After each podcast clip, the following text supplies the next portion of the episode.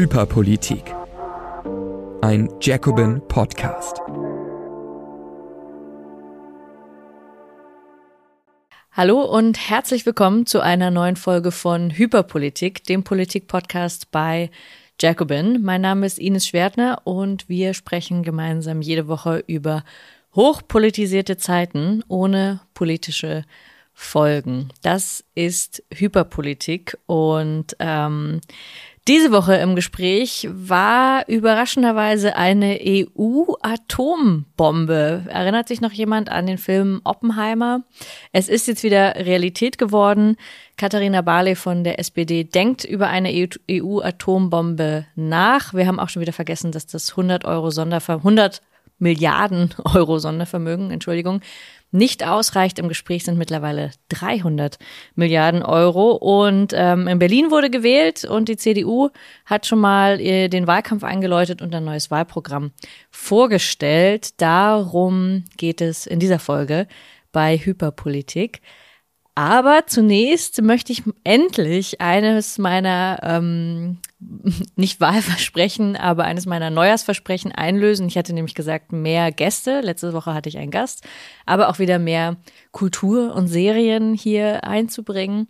Und äh, in der etwas breiten Kategorie hypermedial kann man ja machen, was man will, habe ich mir gedacht. Und ähm, am Wochenende habe ich, bin ich endlich wieder dazu gekommen, Netflix zu schauen. Das ist ja ähm, so als Gradmesser dafür, was denken die Leute. Ähm, kann man ja einfach mal schauen, was ist eigentlich auf Nummer eins bei Netflix. Und ich bin, was das angeht, auch ein sehr leicht zu habendes Opfer. Also wenn mich etwas anspricht, was gerade auf Platz eins ist und Millionen andere Menschen gucken ist, dann gucke ich es eben auch.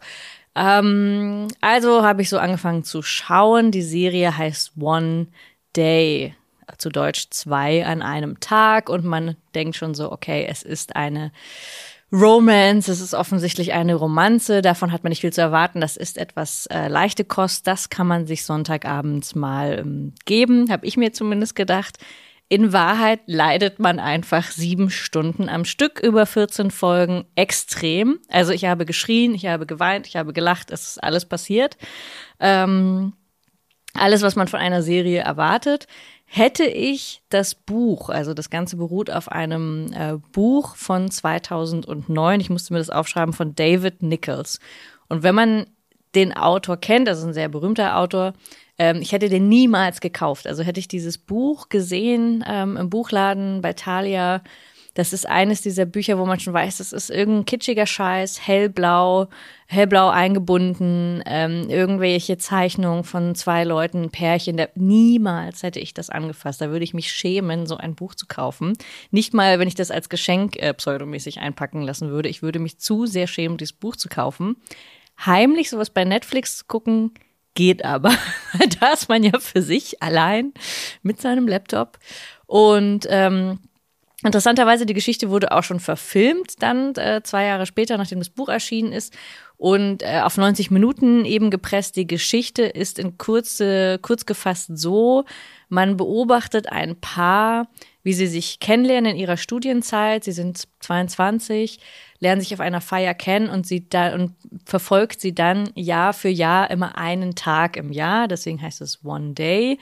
Ähm, immer am 15. Juli eines Jahres verfolgt man, wie es den beiden geht oder wie sie noch zueinander stehen oder nicht zueinander stehen. Und der Titel hat eben auch diese schöne doppelte Bedeutung. One Day. Man fragt sich, kommen sie eines Tages jemals zusammen? Und das fragt man sich eben über sieben ganze Stunden lang kommen sie jemals zusammen? Und ähm, Netflix hat sich eben gedacht, gut, das machen wir einfach jetzt ähm, 20 Jahre später bringen wir das raus und es passt irgendwie in unsere Zeit, dass man nämlich diese Romanze, die ja wirklich schnell zu erklären ist, also ihr könnt euch ja in etwa vorstellen, dass das Ganze darauf hinausläuft, dass es tragisch endet. Also Spoiler jetzt an der Stelle, es endet so, dass man, also man rechnet nicht damit, aber man denkt sich schon, es muss irgendwie ein tragisches Ende geben. Also es gibt ein tragisches Ende, weil man schon, also man leidet ja eh von Minute eins und dann kann man das auch bis zum Ende durchziehen. Und Netflix hat sich eben gedacht, das könnte man ja statt auf, von 90 Minuten eben auf sieben Stunden ziehen, was gut in unsere Zeit passt.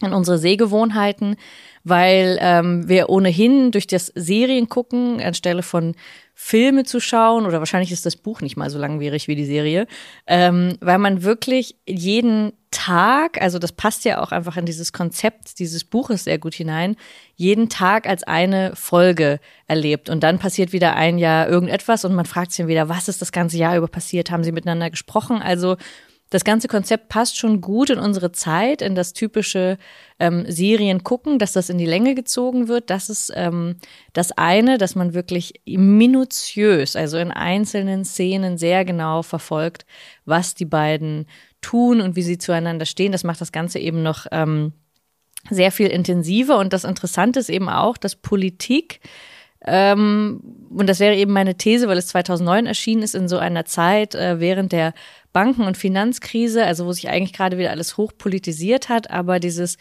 Buch und auch die Serie atmet eigentlich etwas sehr, sehr stark Unpolitisches, weil es spielt fast keine Rolle, außer dass in der ersten und in der letzten Folge die ähm, Protagonistin Emma die eigentlich eine, eine Sozialistin ist. Also es kommt wirklich nur in, in hoch, also wirklich so in so kleinen Dosen merkt man, dass sie als Studentin eigentlich sozialistische, feministische oder Bürgerrechtsbewegungsliteratur gelesen hat. Man sieht die Plakate in ihrer Studentenwohnung. Also man kann das schon erkennen. Sie ist eigentlich hochpolitisch.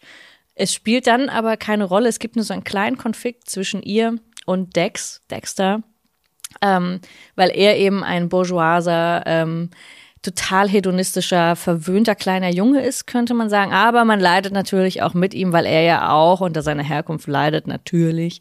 Also der im armen Jungen, den ging es zu gut, der musste in Barcelona aufwachsen ähm, oder in anderen europäischen Großstädten und immer ist so ein bisschen rum, viel zu viel rumgefahren. Aber ihr könnt es euch ja denken, trotzdem, er, er lacht einfach sehr charmant und obwohl Emma viel größere Pläne hat, nämlich in der ersten Folge sagt sie gleich, die Welt zu verändern, etwas in der Welt zu verändern, sagt er einfach nur, reich und schön zu werden. Also das zieht sich eigentlich so durch und man ist permanent auch aggressiv mit diesem jungen Mann. Trotzdem tut er einem leid und so. Ähm, also ich habe mich mit Emma in jedem Fall zu 110 Prozent äh, überidentifiziert weil äh, sie wiederum, die aus eher einfacheren Verhältnissen stammt, sich eben fragt, wie kann sie die Welt verändern? Und sie wird dann Lehrerin, ist aber eher unglücklich in ihrem Job und ähm, fängt dann später an, Bücher zu schreiben, ist dann auch erfolgreich, ist dann auch erfolgreicher als ähm, Dexter und irgendwann kehrt er also, also als sie dann in Frankreich lebt, kommt er zu ihr, weil er dann merkt, ach, mir geht's eigentlich schlecht. Jahrelang habe ich diese Frau eher sitzen lassen, könnte man so sagen. Und dann, als sie erfolgreich ist, kommt er zu ihr. Also das Ganze ist irgendwie ein bisschen unbefriedigend und eben es kommt nur selten vor, dass sie eigentlich ein sehr politischer Mensch ist und erst in der letzten Folge spricht sie es nochmal an, da gibt es einen Streit zwischen den beiden und sie sagt, eigentlich haben wir nie über Politik geredet und äh, das hat, und dann meinte er auch so, das interessiert mich einfach nicht. Und das ist äh, eigentlich die Quintessenz dieser gesamten Serie, zeigt so, ähm, eigentlich sind es hochpolitisierte Zeiten, also eigentlich 2009. Äh, davon, das spielt natürlich überhaupt keine Rolle, weil es spielt ja in den 80ern, es spielt in den 90ern.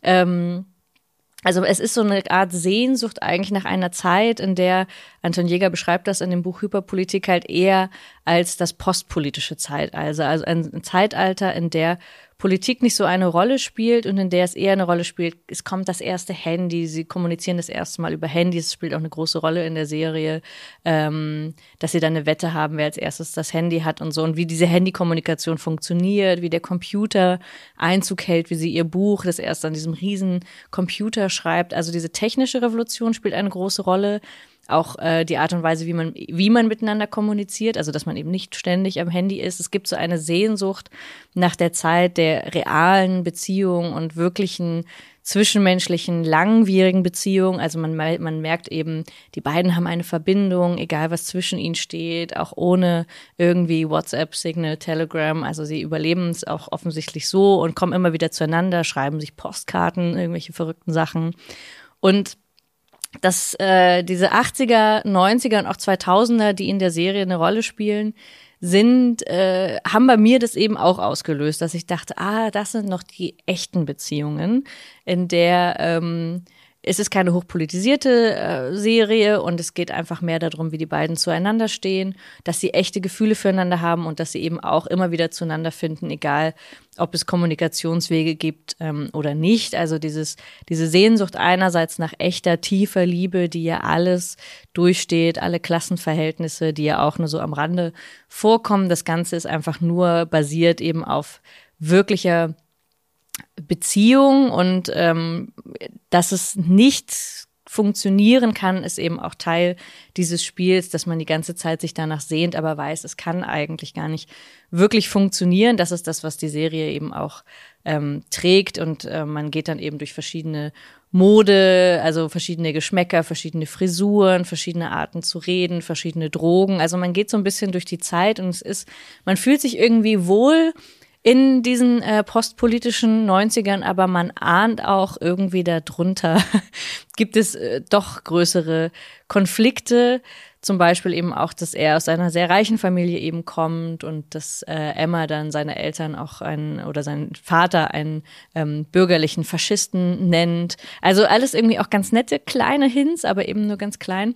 Und ich kann diese Serie insofern empfehlen, als dass man, wie gesagt, sieben Stunden lang leidet, aber sich so auch ein bisschen zurückgesetzt fühlt in dieses postpolitische Zeitalter. Und meine These wäre eben, das habe ich äh, auch, oder habe ich jetzt kürzlich drüber nachgedacht, dass warum das jetzt für Netflix und wahrscheinlich auch für ein Zielpublikum wie mich, für Millennials eben so interessant ist, dass man sich eigentlich auch ein bisschen zurück wünscht in diese Zeit, ähm, die vielleicht nicht so hochpolitisiert war und wo man eben ähm, noch vor dem ersten Handy, ich weiß, manche erinnern sich ähm, nur dunkel, aber bevor wir alle dieses Nokia hatten und Snake gespielt haben, gab es auch zwischenmenschliche Beziehungen. Und ich glaube, diese Art von Sehnsucht in die Postpolitik greift diese Serie ganz gut auf in der Hülle einer ähm, Romanze. Also ja, guckt es euch äh, gerne an. Emma und Dexter.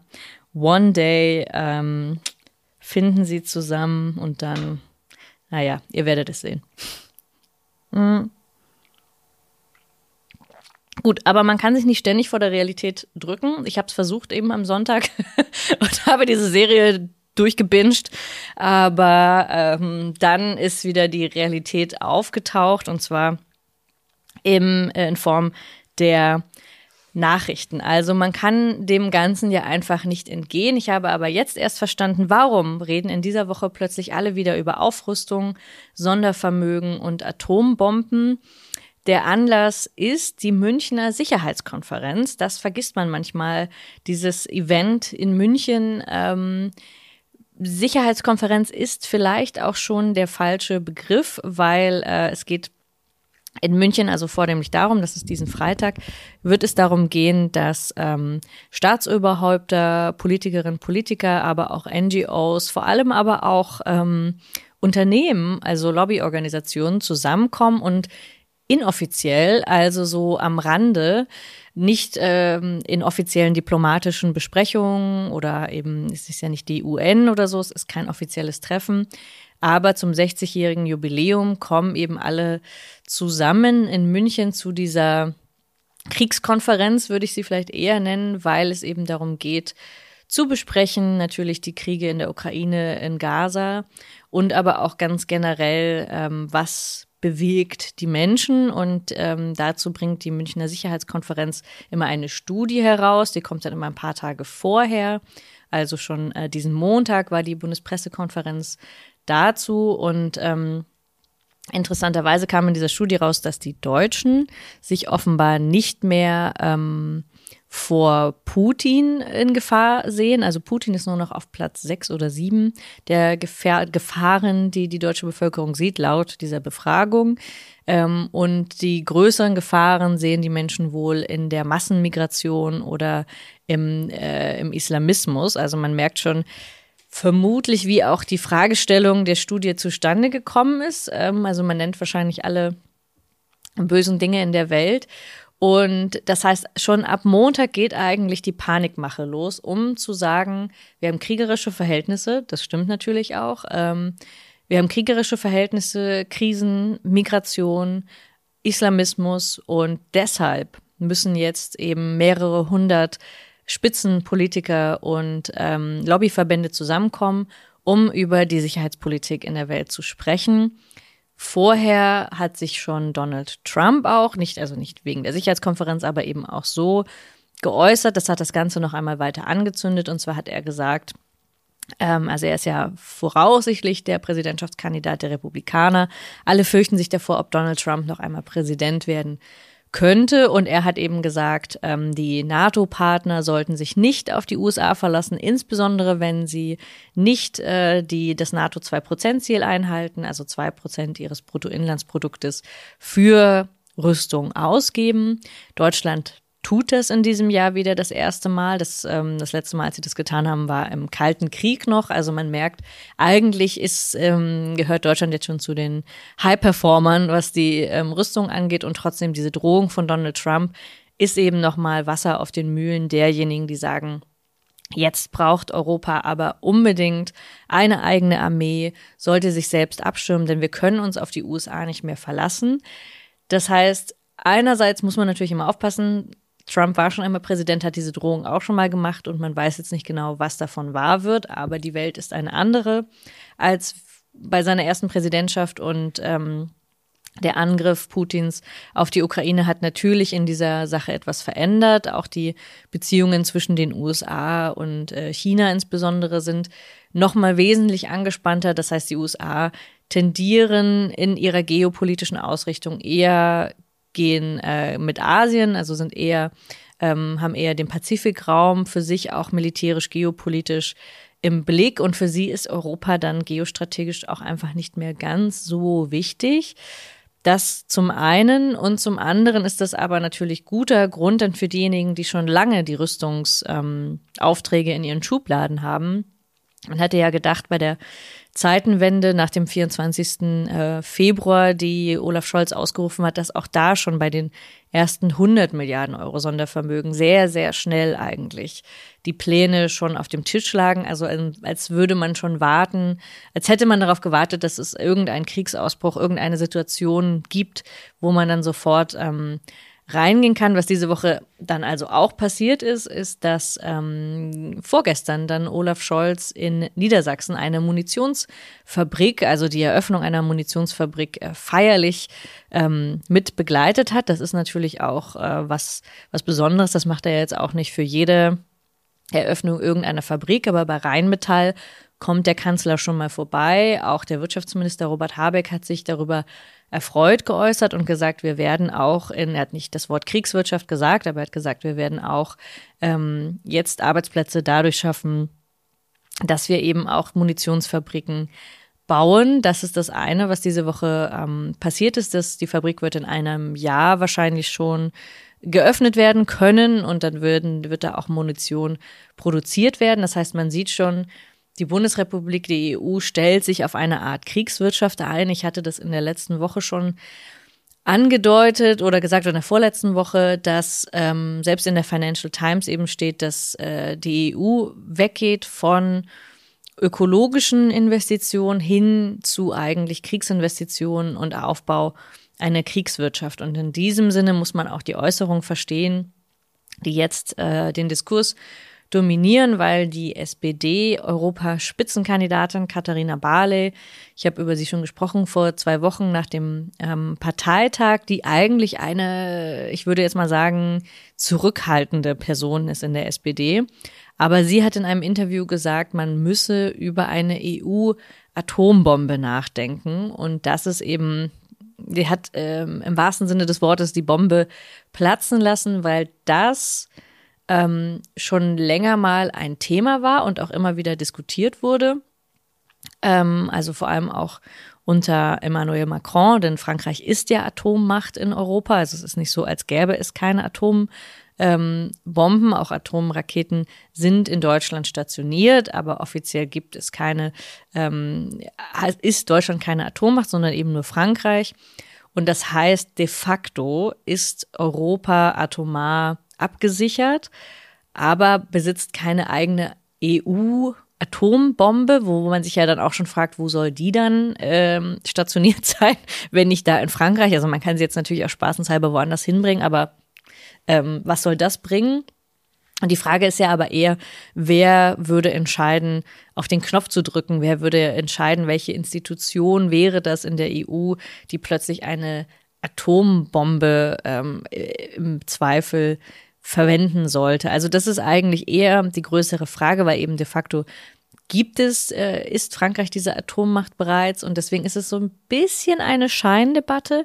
Ich glaube, sie versucht aber, und so würde ich auch die Forderung ähm, von Roderich Kiesewetter von der CDU nach 300 Milliarden Sondervermögen für die Bundeswehr sehen.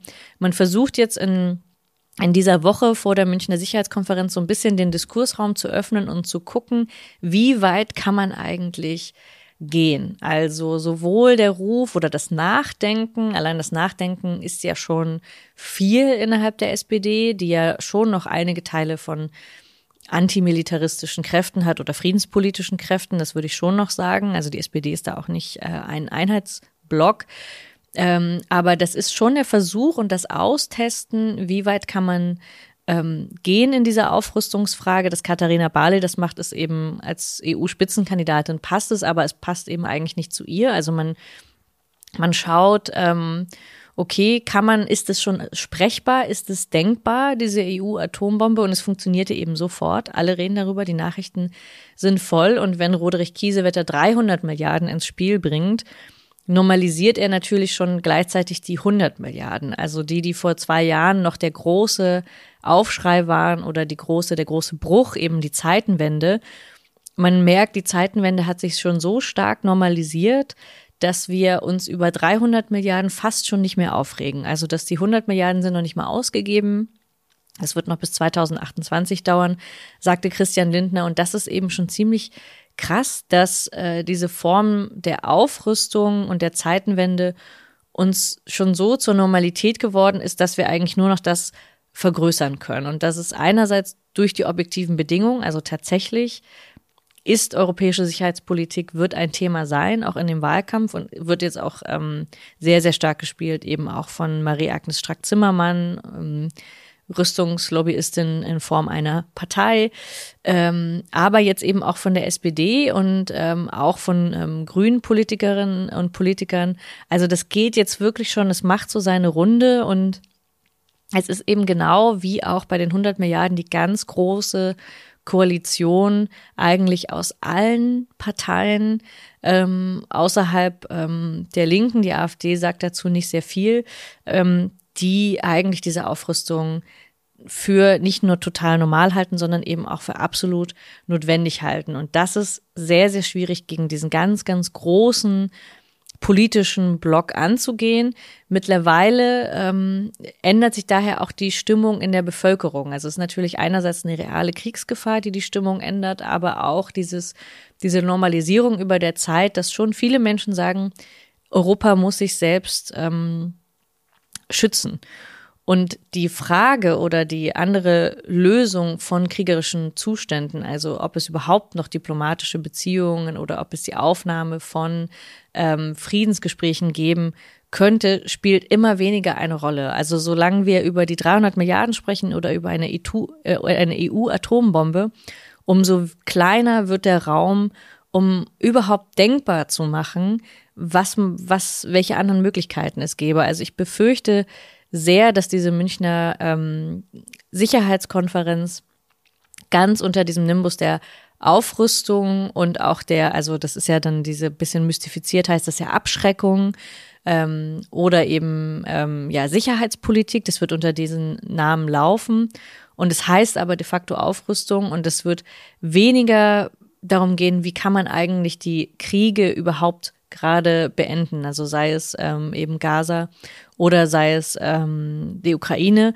Und dann geht es einerseits, deswegen sind ja auch die NGOs dann mit dabei, geht es dann auch viel um, um Flüchtlingshilfe und auch ähm, um sozusagen ähm, die, die, ähm, die Hilfe auch der, der extrem ähm, von Flucht Betroffenen dann in diesen Kriegsgebieten, das schon. Dafür hat man die NGOs eingeladen, aber eben in der Hauptsache wird es um diese Abschreckungspolitik gehen, würde ich sagen, ähm, diesen Freitag. Und das ist halt ziemlich krass, weil das halt nochmal ganz neue Türen geöffnet hat in den letzten zwei Jahren, die wir vorher nicht erlebt haben. Das heißt, die Zeitenwende ist jetzt tatsächlich erst so richtig angekommen und man muss sagen, die Kriegswirtschaft, so krass wie das klingt, hat die ähm, andere Wirtschaft, also die Wirtschaft der sozialökologischen Transformation, sagen wir mal, eigentlich ersetzt. Und das ist in doppelter Hinsicht ähm, krass und das ist eigentlich auch etwas, wo die Klimabewegung oder auch die Gewerkschaftsbewegung oder auch viel mehr auch ähm, nicht nur friedensbewegte Menschen, sondern eigentlich alle, die irgendwie ein Interesse daran haben, dass es in dieser Welt immer noch ähm, ja, lebbar zugeht, weil eigentlich diese Form der Kriegswirtschaft die zerstörerischste ist äh, von allen, weil sie etwas produziert, das ja Menschenleben zerstört und aber auch unsere Umwelt und unsere ähm, Lebensbedingungen. Also es gibt nichts zerstörerischeres, als Waffen zu produzieren. Und insofern ist das gerade auch vor dem Hintergrund der Klimakrise, die ja zwischen den oder neben den, den Kriegen ja weiterhin voranschreitet, also wo ja auch jede Woche eine neue Nachricht kommt, die dann sagt, okay, jetzt, ähm, wenn aber ähm, der Strom wärmer wird und noch 0,1 äh, Grad wärmer wird, dann kippt dieses und jenes. Diese Nachrichten kriegen wir ja auch jede, jede Woche. Und das passiert ja gleichzeitig. Und dann ist eine Nachricht wie die Eröffnung einer Munitionsfabrik in derselben Woche in der der letzte Solarhersteller in Europa geschlossen werden soll, ist schon nicht nur eine Banalität oder eine Nachricht nebeneinander, sondern bedeutet eben schon, dass diese Wirtschaft grundsätzlich sich umgestellt hat. Und ich befürchte, dass das eben erst jetzt der Anfang war, solange auch die Kriege andauern. Und ähm, ja, insofern würde ich sagen, ähm, ist das der tatsächliche Beginn jetzt der äh, Zeitenwende, zwei Jahre nachdem Olaf Scholz sie ausgerufen hat. Ähm, das waren jetzt keine fröhlichen Nachrichten. Äh, ich hoffe, ihr seid jetzt nicht zu deprimiert hier rausgekommen. Mm. Ich habe vor lauter Aufregung über diese Atombombe jetzt äh, vergessen, dass ich eigentlich auch über die Berlin-Wahl sprechen wollte. Aber das kann ich jetzt äh, zum Ende gut machen. Äh, obwohl es jetzt kein positiver Abschluss ist, aber ich verspreche euch, ich finde noch den positiven Abschluss äh, in dieser Folge. Also ich krieg, ich krieg auf jeden Fall noch die Kurve. Denn es war Berlin-Wahl am Wochenende. Sie ist etwas, wie soll ich sagen, etwas weniger schlimm ausgefallen, als ich dachte, als man hätte befürchten können. Also dafür, dass es die zweite Nachwahl war zur Bundestagswahl ähm, und die Wahlbeteiligung erwartbar schlecht war mit ungefähr 50 Prozent, ist es aber trotzdem noch okay. Also ich weiß, die Erwartungen sind jetzt schon so niedrig, dass man für 50 Prozent für in Ordnung hält. Ich finde aber immer noch krass, dass die Hälfte der Leute trotzdem noch gegangen sind, obwohl das wirklich eine Zumutung war, jetzt nochmal nachzuwählen. Und ähm, was, was man sagen muss leider, ist, dass die AfD ähm, ihre Ergebnisse in Teilen in manchen Bezirken verdoppeln konnte. Also das ist ziemlich krass. Man muss aber auch sagen, im Verhältnis zu 2021, also zur Bundestagswahl. Nicht jetzt im Verhältnis zu den letzten Wochen. Manche haben das ein bisschen fehlinterpretiert, glaube ich, und gesagt, okay, es gibt jetzt Massenproteste. Wie kann es sein, dass die AfD zugewinnt? Das muss man im Verhältnis von den letzten drei Jahren sehen. Da hat einfach die AfD das, daran erkennt man auch den allgemeinen Rechtsruck, hat einfach dazu gewonnen, aber auch die CDU. Ähm, am meisten verloren haben SPD und FDP, also wirklich stark verloren. Auch äh, durch die, durchweg durch die Bezirke, das muss man schon sagen. Also es war so ein kleiner, kleiner Hint dahingehend, dass ähm, die Ampel schon abgewatscht wird, aber in Berlin zumindest nicht die Grünen. Das, das ist vielleicht aber auch ein Spezialfall, den man jetzt nicht unbedingt verallgemeinern kann. Also diese Berlin-Wahl ist so ein Mini-Signal dafür gewesen, wie äh, die Stimmung ist und dass eher AfD und CDU profitieren. Das könnte man, glaube ich, auch schon so als Bundestrend sagen. Und gleichzeitig ist eben die Stabilität oder die Stärke der Grünen schon noch was Besonderes, wo man jetzt Friedrichshain-Kreuzberg vielleicht nicht gleich auf die ganze Bundesrepublik übertragen kann. Die Linke ist relativ stabil geblieben, also hat leicht dazu gewonnen. Und ähm, ich kann nur aus dem Wahlkampf auch nur so kurz berichten, auch wenn ich da immer ein bisschen vorsichtig bin hier in der bei Hyperpolitik, aber trotzdem muss du sagen, die meisten Leute haben schon eher gar keinen Bock gehabt zu wählen, was man wie gesagt verstehen kann. Ähm, und in den Bezirken, wo ich war, war das größere Problem, und das ist ja auch das, was für Hyperpolitik spricht, dass die Leute komplett resigniert sind. Also in Marzahn-Hellersdorf zum Beispiel war das sehr eindeutig so, dass es relativ egal ist, von welcher Partei man jetzt kommt. Ähm, die Leute machen einem die Tür zu und sagen, ich gehe nicht mehr wählen, ich will von Politik nichts mehr wissen. Und daran erkennt man, dass der eine große Gegner ist die AfD, auch gerade in Marzahn-Hellersdorf, das Ergebnis verdoppelt. Der andere politische Gegner aber ist die Resignation. Also die Hälfte, die aktiv nicht mehr wählen geht. Das eine ist ja, man hat nicht mehr so Lust zur Nachwahl zu gehen. Und das andere ist, man hat für sich bewusst entschieden, man geht gar nicht mehr. Und obwohl man ja sagen muss, dass äh, alle vier oder alle in Berlin jedes Jahr wählen gehen, ähm, jetzt nicht gerade der Höhepunkt der Demokratie sein sollte. Und trotzdem ist es ja eine der wenigen Möglichkeiten überhaupt, seine Stimme abzugeben und etwas zu tun. Und wenn man nicht mal dieses Mindestmaß an Beteiligung mehr organisiert bekommt, dann ist das eigentlich das größere Schreckensszenario. Also das fand ich in, bei der Wahl jetzt oder beim Wahlkampf das Besondere daran. Und um jetzt aber trotzdem noch positiv zu enden, also der Wahlkampf in Berlin war zäh und kalt und auch etwas schwierig, aber ich habe auch Wahlkampf gemacht vorletzte Woche in Salzburg äh, bei der KPÖ. Und um äh, nicht nur hat da die Sonne geschienen, das hat auf jeden Fall auch geholfen, aber auch da muss man sagen, durch sehr, sehr gute Arbeit vor Ort, also durch einen gut organisierten Wahlkampf und einfach auch dauerhafte Arbeit. Also seit fünf Jahren sind die sehr stringent dabei, das Thema Wohnen in Salzburg stark zu machen. Die Mieten sind sehr stark gestiegen in der Stadt und man denkt eben, ah, das ist so eine reiche Stadt, die Festspiele, da leben irgendwie nur Snobs, aber da leben natürlich auch ganz normale Leute, die auch unter den hohen Mieten leiden und die KPÖ hat seit Jahren eben sehr stark auf dieses Thema gesetzt, auch in diesem Wahlkampf wieder. Und ich war verblüfft und muss sagen, ich habe selten so eine positive Stimmung bei einem Wahlkampf erlebt, dass wirklich viele Leute äh, und erstens das Material genommen haben, dankbar angenommen haben und auch gesagt haben,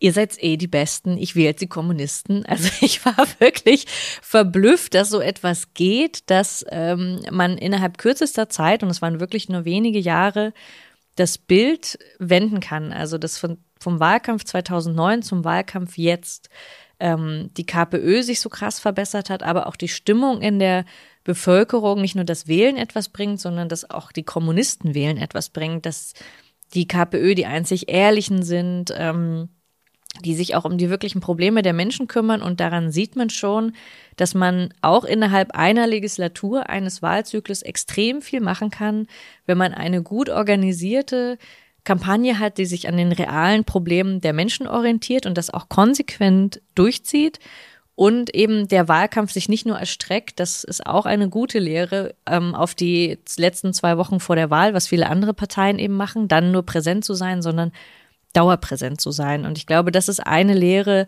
ähm, jetzt auch aus dem Berlin-Wahlkampf in den Bezirken, wo die Linke zum Beispiel gut abgeschnitten hat. Das war dort, wo sie dauerhaft präsent war in Lichtenberg und in Neukölln auf ganz unterschiedliche Art und Weisen, aber es sind eben auch unterschiedliche Leute, die da leben.